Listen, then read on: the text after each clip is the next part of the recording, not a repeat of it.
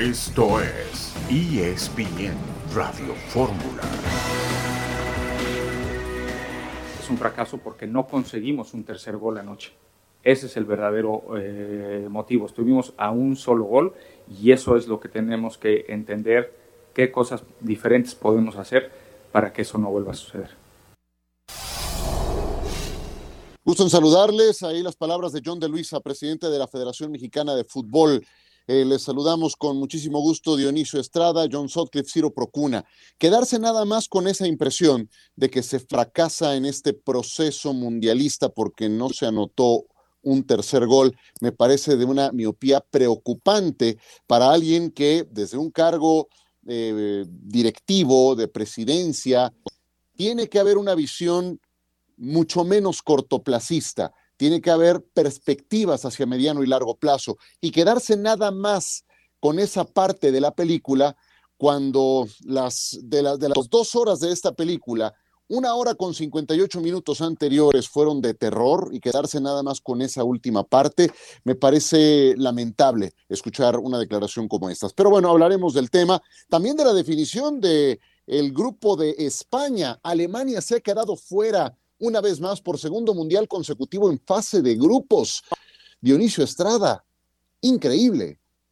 ¿Qué tal? El saludo, mi querido Ciro, igual para John, y increíble. Y además, yo pensaba que eh, eh, perdón, Alemania, después del mundial anterior, no tendría un, mundial similar, quedando eliminado en fase de grupo. Lo ponía como uno de mis tres candidatos al título. Y bueno, a los alemanes, a ver, si México se quedó un gol, los alemanes se quedaron como a seis goles, ¿no? Entonces, eh, ya basado en, en, lo que piensa John de Luisa, pues es peor lo de Alemania que lo de México, ¿no? Si es que vamos a medir así las cosas. Sí, sí, sí. En un grupo con Bélgica de cabeza de serie, el líder terminó siendo Marruecos, Bélgica fuera, y en otro con Alemania y España, Japón terminó líder de ese grupo y va a la siguiente ronda, John, con España, que España se va a enfrentar el martes a Marruecos. ¿Cómo estás?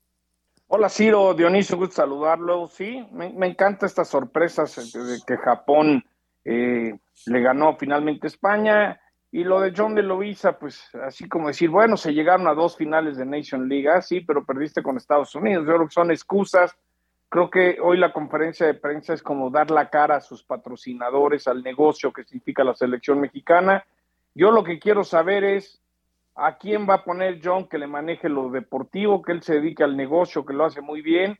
¿Quién va a ser esa persona? ¿Lo van a dejar trabajar? ¿Lo van a poner las televisoras? va a ser alguien de confianza de John o realmente alguien que sepa de fútbol y saque adelante este fracaso inmenso que ha hecho sufrir y soñar a tantos mexicanos que se quedaron con las ganas. Sí, pero que no se equivoque el señor John de Luisa, el fracaso es por todo el proceso, por lo que pasó con la Olímpica, porque no se va al Mundial Juvenil, por lo que pasó con la femenil, por la cantidad de veces que ya dices que se perdió contra la selección de Estados Unidos. Ah, y además por lo que pasó en el Mundial, no nada más por lo que pasó en el Mundial, por la elección del técnico, por haberlo mantenido y no tomar una decisión a tiempo. Por todo eso es un fracaso este. No nada más por un gol, ¿no? O sea, un gol involucra todo eso. Eso es lo que tienen que ver. ¿Qué es lo que involucra un gol? Todo eso que acabas de mencionar. Y ya ni siquiera hablemos de lo que hemos venido hablando desde hace más de 25 o 30 años, que el sistema de competencia, que se fomenta la mediocridad, que este, eh, eh, no hay este, apoyo en fuerzas básicas, formación de jugadores eh, juveniles mexicanos, el tema de muchos extranjeros. O sea, todo eso es lo que abarca un gol. No solamente es una estadística, es qué es lo que hay dentro de ese gol que le hizo falta a México. Bueno, como verán, el día después de la eliminación de México sigue dejando mucho tema. Vamos a ir a una pausa. Solamente les digo que Japón como líder de grupo va a enfrentar a Croacia. Alemania está fuera y España el martes va a enfrentar a la selección de Marruecos. Así va quedando conformado el panorama de los octavos de final. Hoy también España estuvo cerca de quedar eliminada. Lo platicaremos.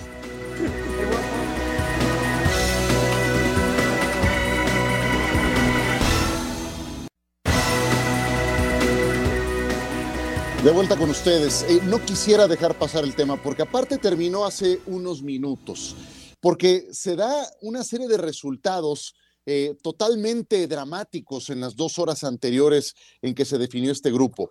Alemania iba perdiendo su partido ante Costa Rica y mientras ese era el marcador, estuvieron clasificados Costa Rica y Japón. Cuando Alemania dio la voltereta, eso le dio un respiro a España, que perdió a la postre su partido con Japón, y de nada le servía la victoria a los alemanes, Dionisio, porque necesitaban que Japón perdiera. Pero o que empatara. Exacto. O que España, empatara. Al ser España ayudado por los alemanes con la victoria, de hecho Alemania termina siendo el cuatro goles a dos, ya a España no le valía empatar o ganar el partido. De hecho, creo que hasta le termina conviniendo el segundo lugar a los españoles, porque su siguiente cruce es Marruecos. Entonces, eh, Pudo haber España simplemente peloteado en el medio campo sin necesidad de ir a más, sabiendo lo que pasaba en el otro territorio y quedándose conforme con el segundo lugar. Vaya, siguieron atacando, etcétera, no, no lograron el empate, pero sí se volvió a dar una situación semejante. Recordarás que hace ya varios mundiales se cambió esa regla para evitar un bodrio como el que se vio en España 82. Bueno, pudo darse el día de hoy también en la definición de este grupo.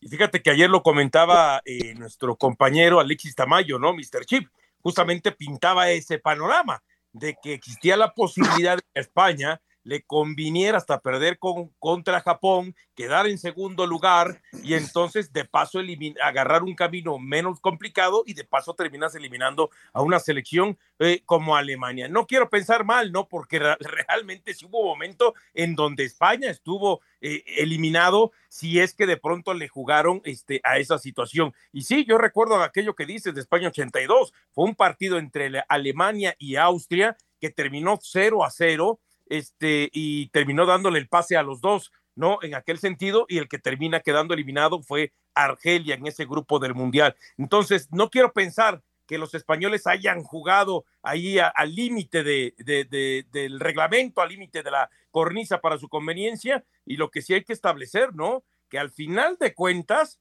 a ver, Bélgica se queda fuera, ya lo comentabas con el tema de, de, Marruecos, y hay selecciones que pensábamos que tendrían un grupo fácil, que se meterían a la siguiente ronda y que hoy ya no están más en la Copa del Mundo. Sí, sí, pareciera que jugó, jugó con fuego España y casi se quema, pero bueno, a final de cuentas, eh, yo me quedo con el lado de Japón, a mí ese país me encanta, creo que ellos que son más beisboleros que futboleros, el hecho de que Japón eh, eh, tenga esa euforia, le hace bien, ¿no? A mí siempre, no sé, lo de Marruecos, siempre algunas sorpresas, países que no estás pensando, sobre todo ahora que quedó eliminado México, como que pues te da gusto, le echas ganas, dices, bueno, pues ojalá sigan dando el campanazo, ¿no? A mí lo que me, da pena es que pues, no podamos contar dentro de esas sorpresas Em, a México, ¿no? O Todo el mundo sorprende menos México, ¿no? Sí, o sea, no puede ser, perdón por la palabrota, pero bueno. No, no, sí, sí, sí, eh, sí, se vale. Ahora, se vale, ahorita, se vale que se salga una que otra hoy. Bueno, eh, ahora entramos a ese tema, ya, ya lo, voy a, lo voy, a, voy a respirar un poco más. Pero vaya, a todo esto, eh, la selección de Japón clasifica como líder y lo que me llama mucho la atención después, después, después de esa primera eh, actuación de la selección de Costa Rica, donde se van goleados, pues por algunos minutos estuvieron en el segundo lugar de su sector. O sea, llegaron a acariciar el boleto a la siguiente ronda. Pero bueno, no quieres tener enfrente a Alemania necesitada, pero hoy ni siquiera eso fue suficiente. Eh, esto me parece una... sí. Y, y, rescatar, o sea, cuando tú pierdes 7 a 0 en el arranque de una Copa del Mundo, dices, pues se acabó el Mundial porque anímica y mentalmente el golpe es eh, durísimo. Y, y quizá lo que aspiras es que los próximos partidos, y teniendo en el cierre Alemania, es que no lo pierdas por muchos goles, ¿no? Y aún así alcanzaron para, como dices tú, en algún momento de los dos partidos de hoy, estar empatados con Japón con seis puntos y por diferencia de goles, justamente, pues haber pensado en la posibilidad de, de, quedarse con la segunda posición de ese grupo. Yo creo que eso es lo que hay que destacar, lo que fue la fortaleza anímica con la que este equipo regresó para competir en los próximos dos partidos. Sí, sí, estoy de acuerdo. Muy bien, pues eh, le entramos entonces ya al tema de el día después de la eliminación de México. Vamos a presentarles más puntos de vista de la rueda de prensa del día de hoy. ¿Tenemos algo más de John de Luisa? Corríjanme nada más si estoy equivocado o no. Vamos con eh, algo más de lo que dijo el presidente de la Federación Mexicana de Fútbol, que da para el comentario. Adelante. En este Mundial de Qatar 2022 fallamos en obtener nuestro primer objetivo, que era pasar al cuarto partido, aun cuando se hizo una gran planeación, cuando se llevó a cabo una preparación de primer nivel con los diferentes partidos que estuvimos jugando, con la concentración en Girona. No logramos lo que la afición esperaba y lo que la afición merecía. En los próximos 60 días se hará un análisis a profundidad de todo el trabajo de selecciones nacionales. También se revisarán cambios estructurales de los que se han venido platicando desde hace tiempo, como es el tema de la multipropiedad, del ascenso y descenso, de la cantidad de extranjeros, que se debió haber dado antes esta reestructura, sí, sin duda.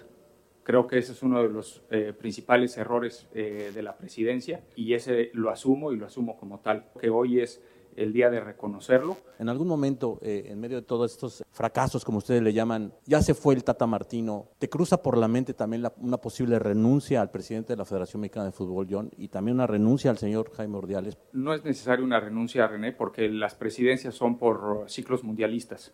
Entonces, ahora termina este ciclo mundialista y los dueños van a tomar la decisión si continúa o no este proyecto.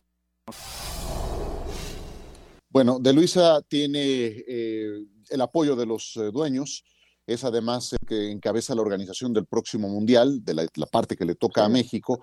Pero creo que la pregunta venía al caso, porque si no se lograron la gran mayoría de los objetivos, no nada más de este Mundial, de todos los cuatro años y medio anteriores, y ya volaron cabezas por todos lados, incluida la de los directores de selecciones nacionales anteriores, mandos medios, y el único que sigue ahí es John de Luisa, sin haber entregado los resultados, creo que era muy prudente la pregunta que le hace René Tobar, ¿por qué no has presentado tu renuncia?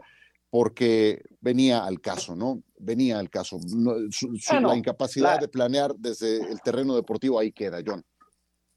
La verdad es que él tiene el respaldo, le han dicho que va a continuar, eh, ha entregado muy buenos números en lo económico, que, que no deja de ser la prioridad lo económico, digan lo que digan, y, lo que yo me enteré en las últimas horas es que le, le, están pidiendo que traiga a alguien de fútbol, que él hace muy bien la parte de negocio, la parte de relaciones públicas, pero que quién va a ser esa persona que venga a reestructurar el fútbol y qué es lo que van a hacer. Entonces yo, más allá de que nos van a echar todo el rollo y va a haber una presentación y admitir errores, es quién es esa persona, es decir, quién les gusta para que venga a manejar la parte deportiva a fondo, eh, eh, paralelo a John de Luisa, que John se, dedica al negocio, a los patrocinios, a la relación con FIFA y que alguien le venga a operar lo que no ha podido operar en su momento eh, Gerardo Torrado. Puedes, puedes poner el nombre propio que tú me digas con el nombre de cargo que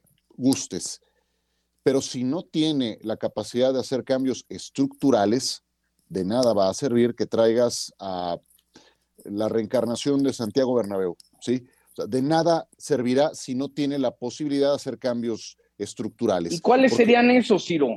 Bueno, pues habla de la multipropiedad y lo manda por delante como si ese fuera el demonio, ¿no? Los equipos con multipropiedad son los que mejor saben gestionar sus planteles, por cierto. Pero, pero, sí debe desaparecer debe desaparecer de inicio de la multipropiedad. Y habla de otras cosas que son las mismas, de verdad. Mira, es lo mismo que se habla cada cuatro años. Mira, el programa del día después de la eliminación de la selección son los mismos temas los que se ponen sobre la mesa y ninguno cambia, Dionisio.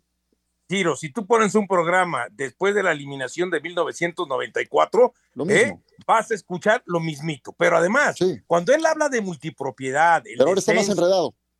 Sí, el descenso y la cuestión de cantidad de extranjeros, a ver, eso no le corresponde a la federación, eso le corresponde a la liga. Y la liga, en un comunicado escuetito de dos párrafos, por lo menos lo que yo he leído, que publica Miquel Arriola también en sus eh, redes sociales, dice que eh, por supuesto están dispuestos y en total voluntad y apertura para revisar de manera cuidadosa áreas de oportunidad para fortalecer los procesos de los representativos nacionales. Bueno, si es así, entonces esperamos que la liga esté abierta, que los dueños de clubes estén abiertos a que realmente hay una reducción considerable de extranjeros, a que no haya multipropiedad, a que simplemente lo más rápido posible el tema del ascenso y del descenso, ¿no? Ahora, ojo, no vaya a ser que a la hora de la hora simplemente se estén haciendo declaraciones por todos lados. ¿Y a qué me refiero? Eh, eh, la empresa, la empresa que es este, eh, mm, propietaria, por así decirlo, de los derechos de televisión de la, de, la, selección o las dos empresas, por lo menos en uno de sus programas ayer, hablaron con todo y de todo sobre el tema esto que estamos hablando. Después hasta Dennis Merkel, Merkel mandó este, un discurso igual criticando severamente todo esto. Espero que no más sean, ah, ¿saben qué? Vamos a hablar para callar la situación y que piensen que sí vamos a actuar. Y después no actúan, ¿eh? Y después no actúan, porque eso sería otro engaño a la afición.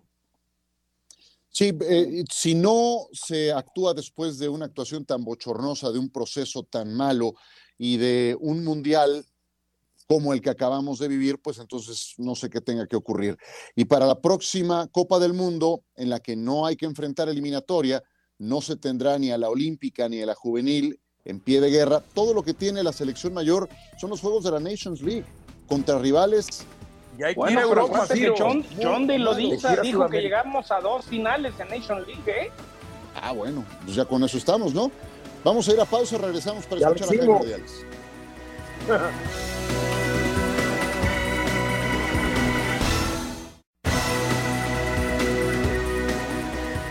Dar la cara en momentos difíciles como los que estamos viviendo como selección nacional varonil. Ante este fracaso, claro, al no cumplir los objetivos que nos habíamos trazado, independientemente de, de, estar en octavos de final, sino haber estado en cuartos de final. Ese era el objetivo primario. Le hemos fallado al gremio del fútbol mexicano, le hemos fallado a nuestras familias, le hemos fallado a quien creyó en nosotros, pero sobre todo a la afición. Desgraciadamente no le hemos podido dar alegrías o más emociones. ¿no? La realidad es que estamos apenados y tenemos que disculparnos ante todos ellos. Se pronunció Tata, aunque lo reconocemos como un, un, gran técnico, un técnico de muchísima capacidad, un cuerpo técnico muy capaz, trabajador, porque yo tengo dos meses viéndolos día a día, pero cuando no alcanza los resultados es muy complicado. Yo creo que el fracaso, el entorno, pues da una respuesta por sí mismo, como él lo manifestó ayer, es prácticamente imposible, ¿no? Al final, los resultados son los que mandan. No sé si retrocedemos o, o dimos un paso atrás. Lo que sí sé es que no estamos creciendo para la competencia. No me quedó claro, ¿Martino está fuera? Sí, él termina contrato, terminó el contrato ayer y él, lo citó contigo, se pronunció al respecto, él sabe que el entorno tan negativo,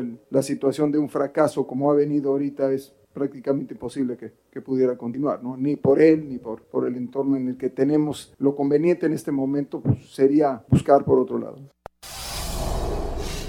Eh, claro que se da un paso atrás eh, en todos los sentidos, los resultados son muy claros eh, y este ha sido un, un episodio negro, no nada más la Copa del Mundo, toda la gestión del ciclo mundialista, eso es a lo que quería llegar. Mandan a Ordiales, que lleva 15 minutos en el puesto porque le habían cortado la cabeza antes ¿eh? a Gerardo Torrado. Sí, vaya, él, no hizo absolutamente nada, no tuvo que ver en, nada, él le tocó estar ahí y, lo, plantaron a, a, decir lo que tenía que decir, que fue lo que escuchamos, ¿no? Y nomás desgraciaron como iba Cruz Azul durante el último torneo. Pero bueno, en fin, eso es harina de otro costal. Ahora, eh, ya Martino desde ayer lo anunció, dijo yo con el silbatazo final, adiós. Creo que eso ya desde hace algún tiempo lo tenía más que decidido. Y bueno, se va Martino, ¿quién se hace responsable? ¿Qué se va a aprender de los errores de los últimos cuatro años? ¿Quién? A ver, John, tú, tú que tienes contactos a esos altos niveles, eh, ¿tenían alguna esperanza de que Martino se quedara? ¿Quién lo respaldó a capa y espada? ¿Dónde es que eh, John de Luisa. Sí, John de Luisa defendió a capa y espada a, al Tata eh, justo antes de los últimos dos partidos eliminatorios de CONCACAF. La visita a Honduras y el cierre en el Azteca. Se pensaba en el Piojo Herrera. Me consta que Miguel Herrera estaba en la conversación. Tales se había pensado que el Piojo tendría que mejorar su cuerpo técnico, que su hija estuviera alejada de las elecciones, y ya tenían todo un plan y John dijo, no, yo me la juego, eh, yo estoy dispuesto a jugármela al 100 con el Tata, los convenció a los jefes, sí los convenció, aunque diga que no hubo una reunión, sí los tuvo que convencer, le dieron el visto bueno y luego te puedo decir que hace mes y medio, dos, cuando el Tata empieza a dar declaraciones y no se califica a los Olímpicos y el, el, problema interno de la femenil, pues ya se arrepintieron de no haber hecho el cambio y era muy tarde. Entonces, es un hecho que el Tata también ya no estaba a gusto, él ya se iba a ir y tan tan. Entonces, si me dices a mí, ¿quién convenció a los patrones que se quedara el Tata? John de Luisa. Pero como John hizo muy buen trabajo en la parte de negocio y está muy metido con la FIFA y, y la planeación para el 2026 como sede, van a tener que encontrar a alguien que venga a hacer lo deportivo. Tú me dabas un dato ¿no? de, lo, de lo que se sí. pierde por el, el juego ah, que no sí, se va a disputar. Sí, porque si, si estamos hablando de que hizo un gran trabajo en la parte de negocio, bueno, habría que restarle lo que van a dejar de percibir las televisoras por el partido de octavos de final, ¿no?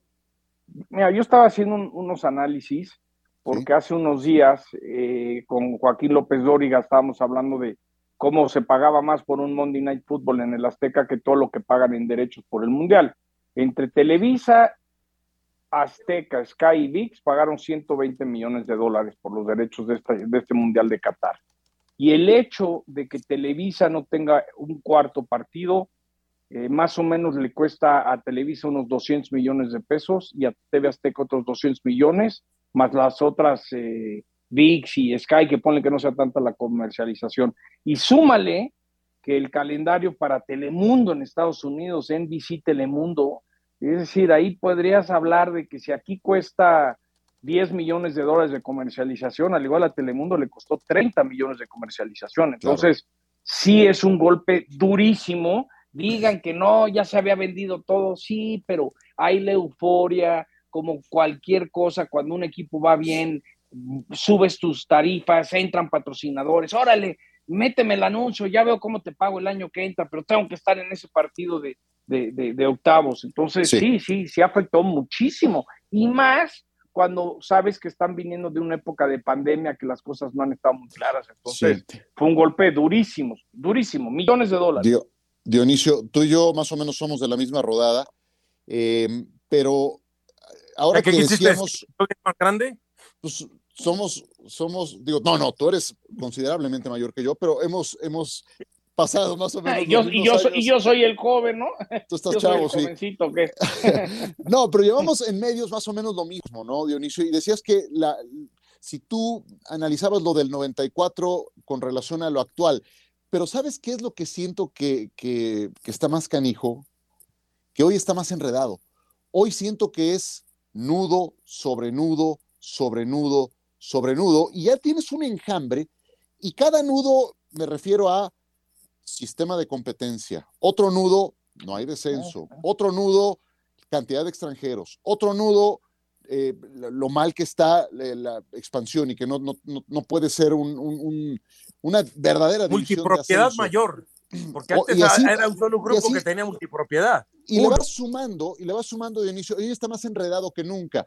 Pensar que el próximo entrenador de la selección mayor ya escuché que dicen que Pochettino va a llegar a desanudarlo todo, es no, una falacia, es una falacia, claro. Dionisio.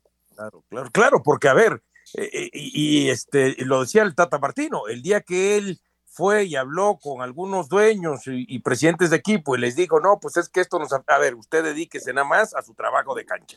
Lo mismo va a pasar con, con Poquetino, si es que llega, que no, que tampoco siento como que sea el ideal, o que si es Gustavo Alfaro, que si llega Gareca, o que si llega Ambriz, o, o, o, si es de nuevo Miguel Herrera, lo mismo le van a decir, sabes que tú dedícate a cancha, que es a lo que te compete, tú dedícate a sumar los más puntos que puedas, y nosotros déjanos con el tema de este el sistema de competencia, cuestión de extranjeros, multipropiedad.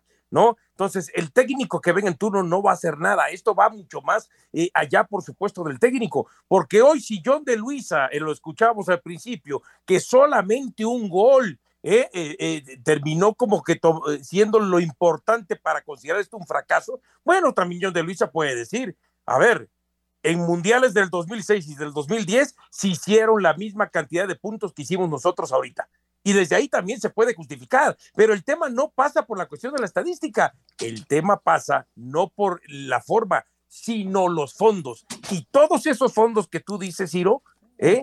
pasa porque al final de cuentas a los dueños les convenga tener solamente un equipo, a los dueños les convenga tener cuatro extranjeros a lo mucho dentro de los planteles del fútbol mexicano. A los dueños les convenga, por supuesto, el ascenso y, el descenso y que no pierdan a lo mejor eh, dinero si su equipo desciende y algunos ganen si su equipo asciende. El tema de que los partidos de eso, eso es lo más importante. Cuando tú me estás hablando que la selección, por lógica, no se va a eliminar en partidos oficiales porque tiene el boleto rumbo al próximo mundial, entonces olvídate de Zoom, si realmente quieres una estructura, tienes que ir a jugar a Sudamérica, tienes que ir a jugar a Europa y a jugar a Europa no a jugar con Liechtenstein, Luxemburgo, Andorra, Gibraltar. Tienes que jugar contra selecciones que realmente vayan a elevar tu nivel. Pero fíjense cómo hay, hay, lo más rápido, cómo hay, voy a poner tres ejemplos, cómo hay soluciones que provocan otro problema. Si quitas el ascenso y el descenso, entonces tienes que abrirte a que lleguen empresarios de dudosa procedencia, por eso lo cerraron. Pues, Luego, si quitas, pero esto, la razón principal por la cual quitaron el descenso era que no tenían fe en los empresarios de dónde venía ese dinero y por eso estaban haciendo. Eso es, eso es una realidad. Luego, dos, si quitas el número de extranjeros, luego equipos tipo Juárez o Mazatlán no van a tener lana para pagar eh, por jugadores más caros en México. Entonces hay como que muchas cosas que son el reflejo del país, de lo que está pasando. Eh, no olvidemos que, que, Hank eh, no le habían pagado los 30 millones de dólares por el Querétaro, entonces le dieron tiempo para venderlo. Y suma, eh, sí, hay muchas cosas que pareciera que puedes decir de tajo, las cambias, pero van a tener otras consecuencias. A eso, a eso me refiero. Es el gran problema. A eso, me refiero, el nudo. A, eso me refiero, nudo sobre nudo sobre nudo, ¿no? Está ya tan enredado que, es, complicado. Ahora, y si quieres, le seguimos, le, sobre rascando, sobre ¿eh? ¿no? Si, quieres, le seguimos rascando, porque ¿por qué no hay, no hay eh, inversionistas serios que se acerquen al fútbol? Yo creo que a la Liga MX también le hace falta verse al espejo en relación a su modelo de negocio. porque ese modelo de negocio, claro, ese modelo de negocio. los está, no está trayendo a los grandes que No es negocio, Dionisio, los grandes inversionistas por algo tienen tanto dinero porque lo saben invertir. Tú ves el modelo de negocio de la MLS y así como algunos propietarios invierten en la NFL, como los Kraft, los Glazer, y así te puedes seguir con, con Cronky, etcétera, también invierten en la MLS porque es un modelo de negocio atractivo. Y aquí estuvo el ingeniero Slim un rato, terminó saliéndose. ¿Por qué? Porque no es un modelo de negocio que le termine funcionando. Te necesita gustar mucho el fútbol para entonces eh, meterte de lleno, ¿no? Eso es otro tema que hay que revisar. Pero vaya, cuando, cuando lo vas viendo, y eso que no hemos entrado al futbolístico, ¿eh? eh cuando vas viendo, son un montón de nudos y pensar que va a llegar un entrenador a aclarar todo el panorama y a resolver todos los problemas, pues estamos, estamos en un error. Y hasta me parece cultural, ¿eh? me parece muy, muy cultural de este territorio pensar que un presidente de federación, del legislativo, de llámale lo que quieras, va a resolverlo todo. No, los cambios estructurales son los que lo van a lograr. Vamos a ir a la pausa y regresamos con Mauricio y Mike.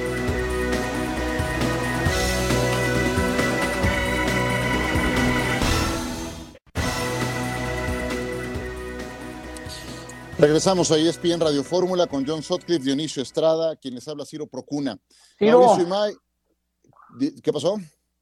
Me vas a dejar colar algo de NFL antes que acabe el programa, ¿no? Pues, no, no, no, no, hay necesidad de colarlo, o sea, lo vamos, a, lo vamos a analizar. Dionisio nos va a ayudar. No habrá necesidad de colar absolutamente nada, no te preocupes. Pero al que sí vamos a saludar con muchísimo gusto en Tierras Mundialistas es a Mauricio Imay como siempre, muy enterado y siguiendo puntualmente a Selección Nacional. Hola Mau, ¿cómo estás? ¿Cómo están? Buenas tardes allá en eh, la Ciudad de México, buenas noches aquí en territorio mundialista en la ciudad de Doha. El día de hoy, el día post eliminación de la Copa del Mundo, ha sido un día en el cual los futbolistas rompieron concentración. Irving el Chucky Lozano lo hizo, fue el primero en abandonar el hotel, lo hizo en cuanto regresaron ayer del estadio agarró sus cosas y dejó al eh, grupo para ir a buscar a su familia. El resto de los futbolistas salieron hoy en el transcurso de la mañana. Ellos quedaron liberados desde el día de ayer cuando terminó el eh, compromiso ante la selección de Arabia Saudita. Tendrán todo este viernes, tomando en cuenta que ya el jueves está por terminar aquí en Doha, tuvieron todo el jueves, tendrán todo el viernes, el día de mañana y el sábado. Para el sábado está programado un vuelo a Madrid, ahí harán escala, una escala de aproximadamente cuatro horas y de Madrid estarán volando a la Ciudad de México. Estarán llegando el sábado por la tarde-noche a la Ciudad de México. Ahí entonces cada uno de los futbolistas irá a sus respectivos destinos en, en, nuestro país, los que decidan hacerlo a un destino vacacional, el que decida hacerlo a su casa, al destino donde juega, bueno, pues ahí tendrán también que cumplir. Habló el propio John de Luisa que su futuro está en manos de los dueños de los equipos del fútbol mexicano. Por lo pronto, desde territorio mundialista, estamos prácticamente cerrando lo que ha sido la cobertura de la selección nacional. Únicamente nos queda que será la, la salida del equipo el próximo en nuestro país. Fuerte abrazo para todos desde Qatar. Gracias. Gracias a Mauricio Imay, saludos hasta Doha.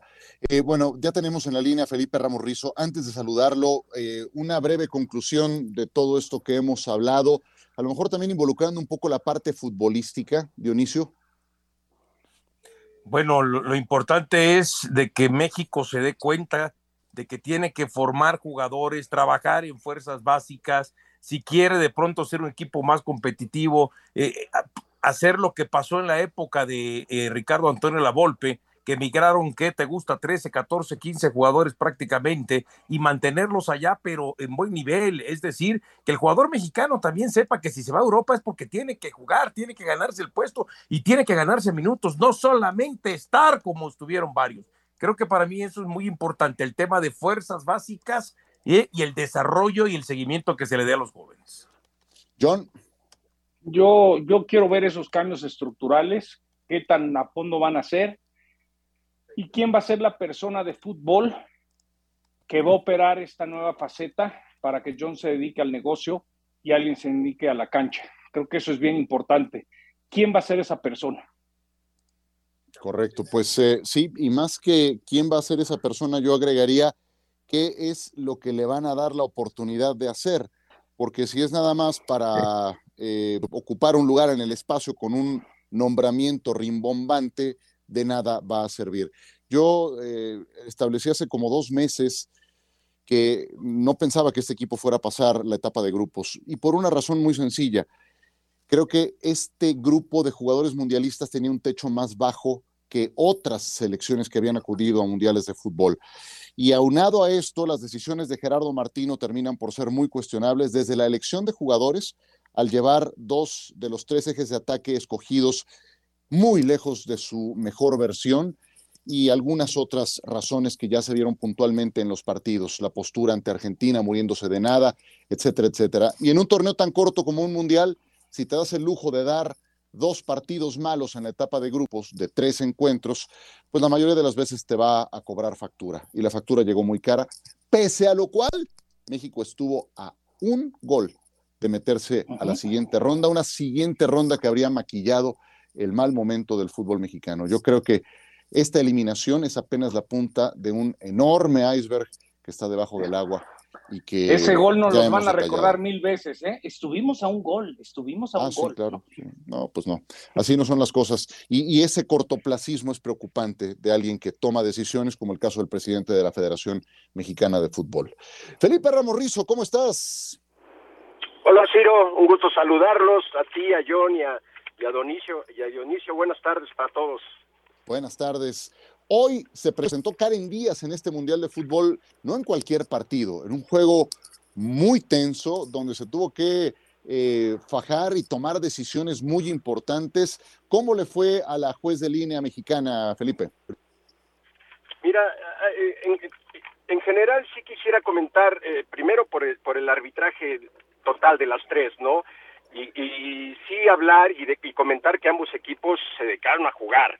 O sea, si cometes 14 faltas y ninguna jugada violenta ni brusca, eh, quiere decir que, que, que, ayudaron al cuerpo arbitral para que salieran lo mejor posible. Tienen algunos detalles. Digo, Karen en, de inicio por ahí tiene una salida con Keylor Navas, que el balón abandona como un metro el balón y no lo señala, no otorga un tiro de esquina a Alemania y luego sanciona un fuera de juego totalmente inexistente también en contra de Alemania.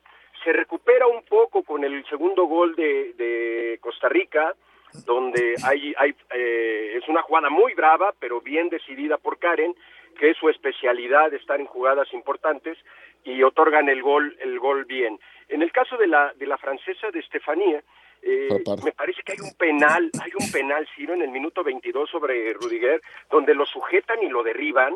Lo que me extraña es que ni el VAR la, la apoye, ¿no? Porque es, es una falta muy clara, ¿sí? Que, que, que no sancionan y en el caso de la, de la asistente brasileña, pues eh, le anula un gol a, Alemania, donde no hay fuera de juego, que es muy claro, y, y se, se, eh, se, desespera un poco por querer levantar la bandera y se equivoca, ¿no? Bueno, ahí la corrige el VAR y ya no. Creo que todavía este, se quedaron un poquito cortas las tres en su, en su actuación, pero bueno, afortunadamente Karen debutó, eh, las chicas debutaron y lo hicieron en un partido, como tú dices, que todavía tenía lo suyo, ¿no? Importante. mucho. Dionisio. El saludo, Felipe. Eh, hasta el momento, lo que has visto de César Ramos Palazuelos, ¿eh? ¿era lo que esperabas de él en el Mundial o te está causando decir, bueno, está por encima de lo que yo esperaba? No, yo creo que está en su nivel, en el nivel que, del que se fue aquí, ¿no? O sea, no lo he visto tampoco hacer trabajos extraordinarios. Si comparo los trabajos y mira, por ejemplo, los del salvadoreño, Iván Bartón con los de, César, me parece que los de el salvadoreño muy por encima del nivel, en serio, ¿eh? ¿eh? El partido que arbitró de Brasil contra Suecia, no, no, no, fue un arbitrazo, o sea, un arbitraje muy bueno, bastante bueno, con buenos detalles y a César en su segundo partido se le escapa una expulsión muy clara, un, jugador le pone los tachones en la rodilla a un adversario y, lo ve de frente pero amonesta, ¿sí? Entonces, eh, no, no, no ha sido un, un, nivel de César. Ojalá y le den más oportunidad. Está muy notorio eh, la preferencia por los europeos, pero ojalá y, César se pueda colar, ¿no?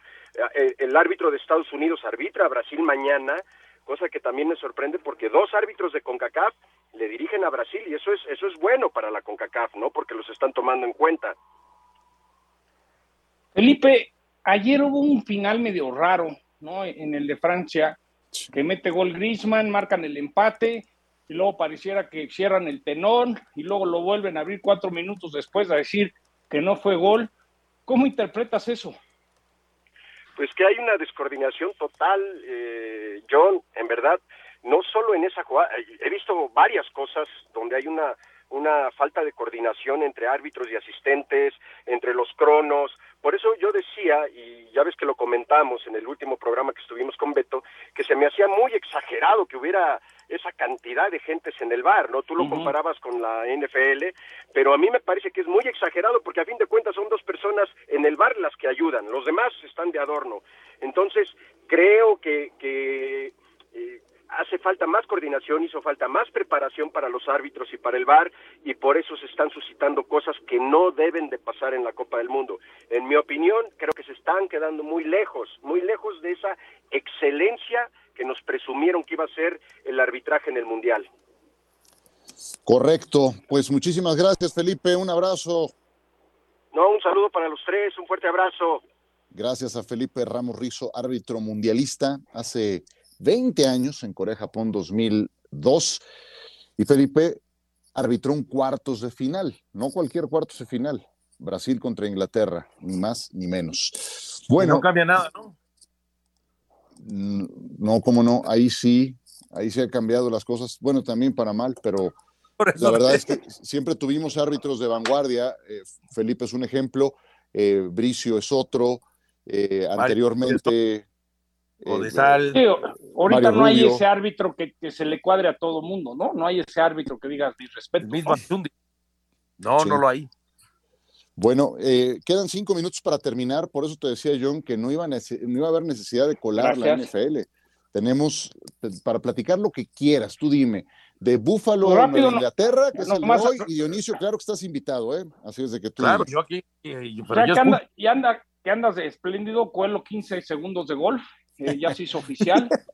El Live, Después de 15 años en Mayacoba de la PGA Tour, desaparece el torneo parte de PGA Tour y a partir de febrero del 2023, del 22 al 26, habrá etapa de Live en México. La, gira de los Saudis viene a México, es decir, Abraham, Carlos, Niman, Mickelson, Bryson, Dustin vendrán a México. Otro golpe durísimo que le da el Live a la PGA Tour. A ver, nada más para los que no sepan, diles qué es la Live. La Live es una gira que se ha hecho con un fondo de los saudis, árabes, ah. con un, un, fondo de más de 2 billones de dólares. Para darles una idea, Abraham Anser le pagaron 60 millones de dólares por dejar la PGA Tour y a jugar con los saudis y quieren jugar en diferentes países. Iban a venir a Guadalajara, la inseguridad en la perla tapatía les dijo, no, ahorita no queremos ir a Guadalajara, mejor vamos a Mayacoba. Pero el hecho que este torneo de Mayacoba, el camaleón lleva 15 años siendo PGA Tour y dejan de ser PGA Tour para volverse LIV, te habla de que el dinero manda. Efectivamente. Eh, muy bien, Mr. Holling One, ¿con qué quiere seguir? Cambiaron dinero por prestigio, ¿no? Exacto, dinero, dinero por, por, por, por trofeos, por historia, ¿no? Pues el partido de hoy me encanta. Buffalo, Nueva Inglaterra, en papel de los mejores Thursday Night. Vamos a ver si Belichick tiene algo para parar a Josh Allen o si los Bills van a mostrar que tienen con qué competir para ser el mejor equipo de la conferencia. Un juegazo que te toca para Centro y Sudamérica, sí. Exactamente, sí, ahí lo estaremos transmitiendo. Aquí mi preocupación, ¿te acuerdas cómo le fue a Nueva Inglaterra la última vez que enfrentó a Buffalo la temporada pasada, es decir, en playoffs, que ni las manos metieron? Pero ese partido fue en eh, Buffalo, fue en Orchard Park, en casa de los Bills los arrastraron. O sea, el juego estaba definido en dos cuartos. No siento que en la actualidad los Patriotas estén mucho mejor que la temporada pasada.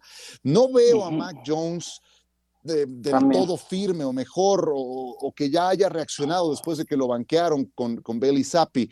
Entonces, eso es lo que me hace dudar todavía en Inglaterra, que viene de perder una semana atrás ante Minnesota. Eso es una diferencia importante. Este es un juego de jueves, que normalmente se traduce en semana corta, pero estos dos equipos que van a jugar el día de hoy también jugaron en jueves de la semana pasada en Día de Acción de Gracias. Entonces, habrán tenido sus siete días de preparación para este encuentro. Eh, eso es la parte que a mí me hace dudar de los Patriotas y enfrente van a tener a un equipo que empezará a extrañar a Von Miller. ¿Crees que les haga falta o que lo extrañen hoy? Sí, sí, Von Miller es el capitán, es el, la experiencia, el que ordena al equipo. Claro que les va a hacer falta. Yo te diría que hoy la clave para New England es convertir en zona roja. Les cuesta mucho trabajo, tienen como 37% de efectividad. A los Bills no les ganas con goles de campo, les ganas con touchdowns. La clave es si New England va a generar por lo menos 21 puntos. Sí, la semana pasada lo hicieron contra Minnesota eh, en condición de visitante. Ahora juegan en Foxborough y normalmente si algo distingue a Belichick es que tiende a minimizar tu arma más importante. No sé si vaya a poderlo hacer con Josh Allen y su mancuerna que es Stephon Diggs. Vamos a ver, Stephon Diggs está promediando más de 100 yardas por recepción en cada juego. Ahí es donde tengo mis dudas del equipo de Belichick, cuya fortaleza defensiva se vio gravemente vulnerada la semana pasada cuando enfrentaron a Minnesota. Y ahí se les presentaron un montón de, problemas. Eh, uno de ellos, el touchdown que les anulan de Hunter Henry y también una devolución de patada de despeje que termina en anotación. Equipos especiales terminaron fastidiando a Nueva Inglaterra. Curiosamente, lo que les había ayudado la semana anterior contra los Jets. Yo les pregunto a los dos. Por favor. ¿eh? A ver, ¿qué, me dirían para convencerme? Porque varios partidos de jueves por la noche a lo largo de la temporada han dejado que desear, ¿no? Y lo he escuchado también hasta de expertos. ¿Qué me dirían a mí para convencerme? Siéntate a las 7 de la noche, tiempo del centro de. México, para ver hoy lo que es este partido entre Indianápolis y, Nueva Inglaterra. Que sea muy fácil, muy fácil, Dionisio. Los dos equipos tienen implicaciones de playoff New England necesita ganar. Es una división muy competida. Está Miami, también los Jets. Es decir, New England necesita ganar en casa si quiere llegar a los playoffs. Y Buffalo todavía sueña en tener el mejor récord de la conferencia americana. Buffalo. Yo, yo te diría que es, un, es en papel es el mejor, el mejor Thursday night que hemos tenido en la temporada. Oh, ok. Ya con eso. Ya con eso. Pero me gusta Búfalo con seis. Yo voy a poner mi aparatito para ver y escuchar la narración del señor Procuna. Él ya Eh, sabe sí. que para. Es que eso va solo para Centro y Sudamérica, entonces, pero bueno, ahí se agradecerá, te, te enviaremos tu saludo, mi querido Dionisio. Pues eh, ya nos vamos, les agradecemos mucho el favor de su atención, aquí nos saludamos el día de mañana, cita acostumbrada a través de la cadena. de Nadal, Nadal hoy está en la Monumental, ¿eh? Ah, muy bien, muy bien. Ahí te vas, ¿no? Ahí estaremos viendo un poco. Hay que ir de Villamelón una vez al año a la plaza. Como ya no hay toros, pues ahora voy de tenis de Villamelón. Venga, hasta luego. Saludos.